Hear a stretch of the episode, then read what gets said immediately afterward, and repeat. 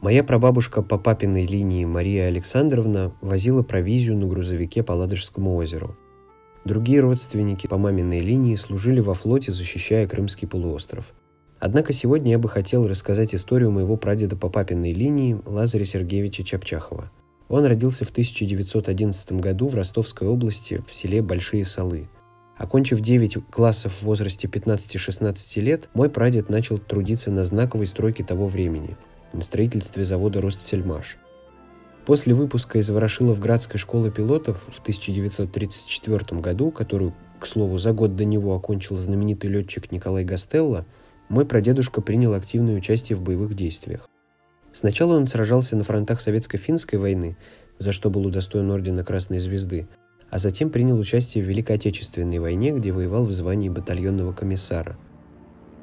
Первый бой он принял в небе над Таллином – Затем он воевал на Северо-Западном фронте под Ленинградом. За образцовое выполнение боевых заданий командования он был награжден Орденом Ленина.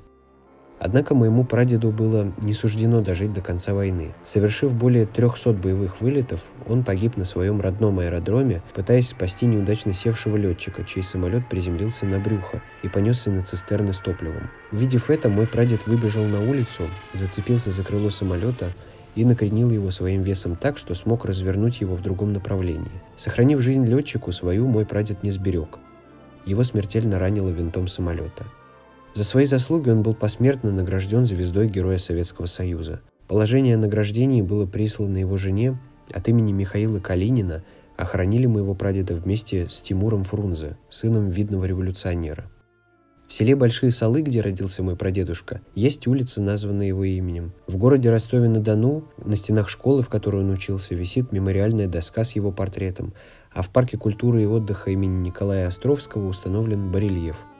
На заводе «Ростсельмаш», в строительстве которого участвовал Лазарь Сергеевич, установлен его бюст, а некоторые бригады названы его именем.